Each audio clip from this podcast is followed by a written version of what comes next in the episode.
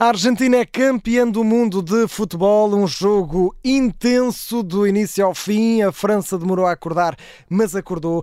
O jogo foi para prolongamento, foi para penaltis e, portanto, um jogo muito rico para quem gosta de futebol. Foi uma prenda de Natal antecipada, mas sendo um jogo muito longo e muito intenso, sendo uma final, temos também aqui alguns lances para analisar, como sempre com o nosso áudio-árbitro Pedro Henrique, ex-árbitro internacional. Pedro, muito boa noite, bem-vindo. Boa noite. Que final esta, não é? Que final. Vamos começar, Sim. até porque tivemos muitos penaltis, não é? Durante a final, e, e, não estou a falar do desempate por penaltis, estou mesmo a falar dos 120 minutos. Começamos com o primeiro penalti, não é? Minuto 21, penalti para a Argentina, Léo Messi marcou.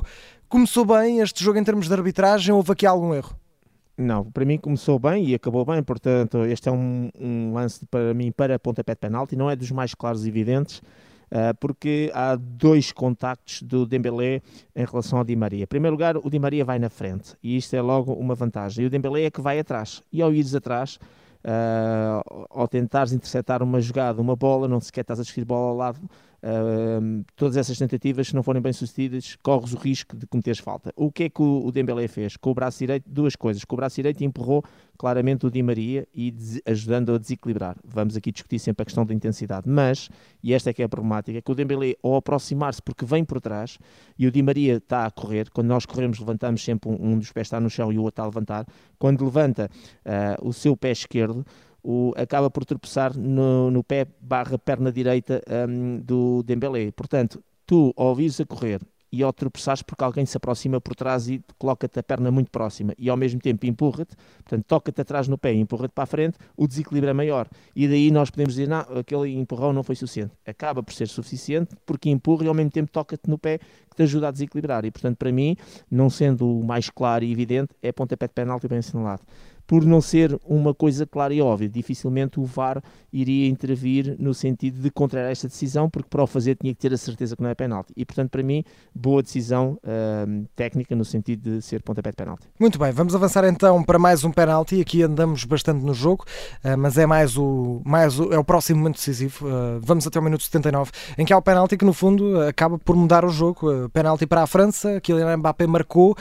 é o, o penalti que dá origem depois ao 2 a 1, bem assinalado, na tua opinião, este pontapé de penalti? Bem assinalado e com características idênticas à outra. Otamendi agora mais próximo e mais lateral em relação ao Moani, mas com dois momentos de contacto. O primeiro, o, aquele que aparentemente é o que aparece mais visível, é o seu braço, uh, mão, mais concretamente, e com o braço esquerdo no ombro uh, direito uh, do Moani. Mas depois Uh, com o joelho por trás também, e aqui uh, mais próximos na corrida, dá com o joelho esquerdo na coxa direita por trás. Há uma imagem que depois aparece mais à frente e quando a gente fotografa o momento percebe claramente que há uh, esse duplo contacto. E, portanto, se por um lado estás a impedir a entrada de um jogador e, na área que não consegues e ao mesmo tempo estás-lhe a retardar o movimento porque vais colocando a mão, embora não puxe a camisola sucessivamente no ombro para retardar esse movimento, ao mesmo tempo dás uma joelhada na coxa por trás e isso ajuda também, no fundo, a desequilibrar e a cair. E por isso, pontapé de penalti bem assinalado, esse para mim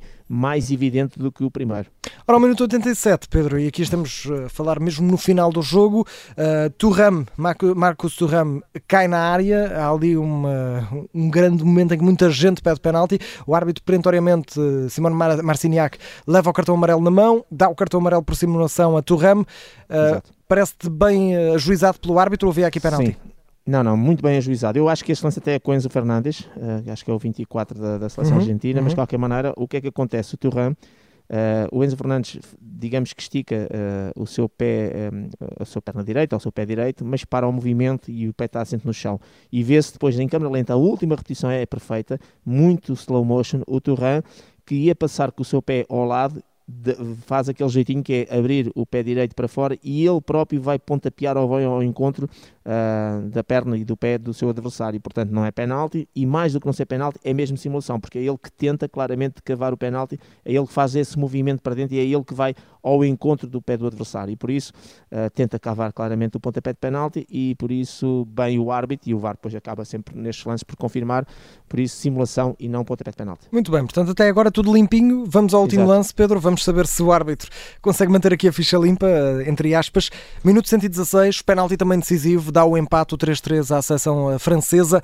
Um lance em que Gonzalo Montiel entra, uh, pouquíssimo tempo antes, uh, estica o braço, comete penalti, uh, bem ajuizado na tua opinião? Sim, é aquela situação clara de um remate. É muito escusado este penalti, mas existe. Ele faz a rotação Repara, estás de frente para a bola, rodas o tronco quase 180 graus e vais com o braço que está mais fora, que é o braço direito, fazer exatamente o quê? Pôr-lo do teu lado esquerdo do corpo, por assim dizer. Ou fazeres essa rotação com o braço aberto, a ganhar volumetria e a interceptar ali com a zona do cotovelo, porque o braço está aberto até o cotovelo, para estar dobrado. Mas de qualquer maneira, vais fazer o quê? Fazer uma extensão do teu corpo, vais ganhar uma volumetria fora do plano do corpo, numa a, a uma altura do corpo que nem é normal, natural, porque levantaste o braço, cotovelo e rodas ali ao nível do ombro e interceptas a bola e, portanto, pontapé penalti que não deixa de ser curioso e talvez toda aquela emoção do Montiel, que é, é ele depois que faz, bate o pontapé decisivo, certo?